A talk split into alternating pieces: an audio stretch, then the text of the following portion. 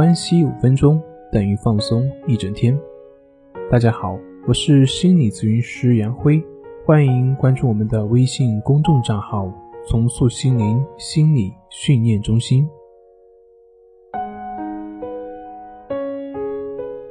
今天要分享的作品是：心烦意乱、焦躁不安，为什么呢？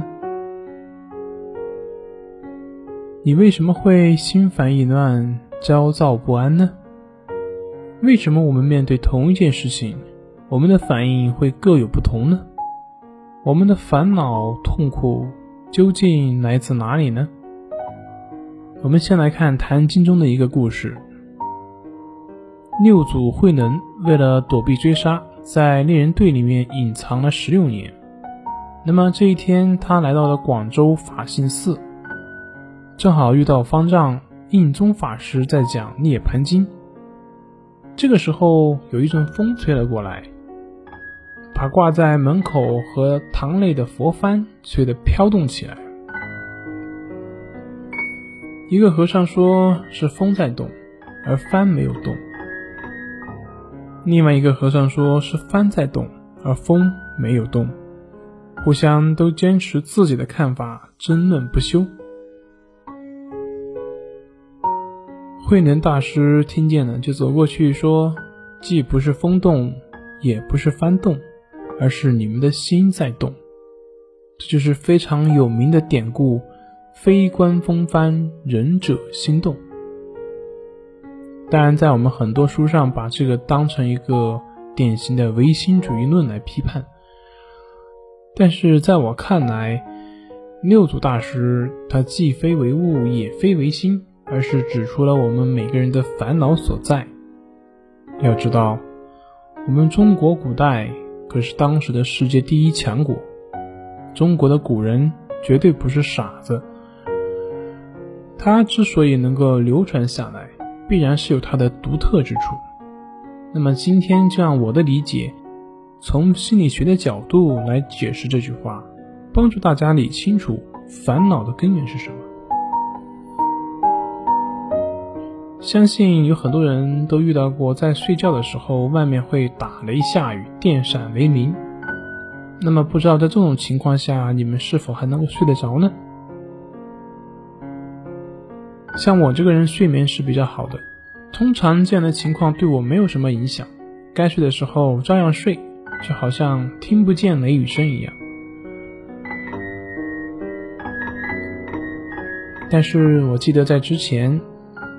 我租的房子的隔壁搬来了一个邻居，估计他是上夜班的，每天回来都很晚，然后回来之后呢，还做饭什么的，时不时呢会传来一些叮叮咚咚的声音，这个让我非常的反感，很难入睡。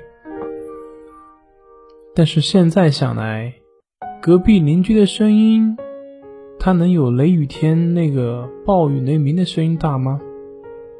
没有的。可是为什么我可以在？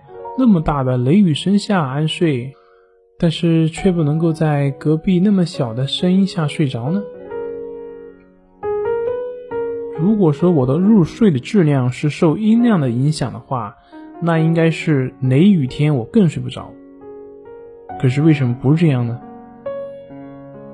后来我明白了，就是因为对于雷雨声，我知道没办法去控制，所以也就接纳，也就理所当然了。不当回事了，然后我的心也是安定的。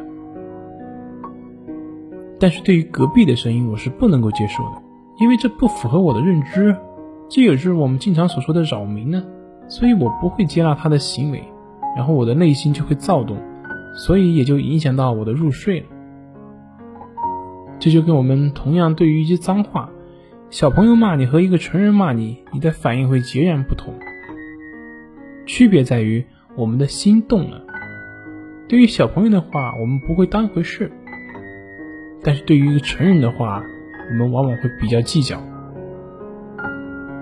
同样，对于雷雨声，我接纳了，我认了，自然也就无所谓了。但是对于比雷雨声小的隔壁邻居的噪音，我不能接纳，于是便产生了很大的嗔恨心以及烦恼。那么，用六祖的话就是。不是雷声，也不是隔壁的噪音让我烦恼，而是我不能接纳，才导致我的躁动已经难以入睡。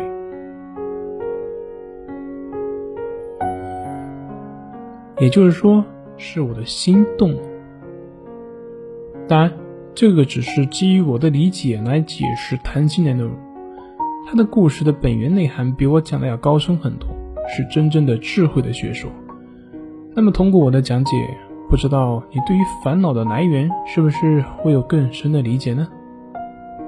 好了，今天就分享到这里，咱们下回再见。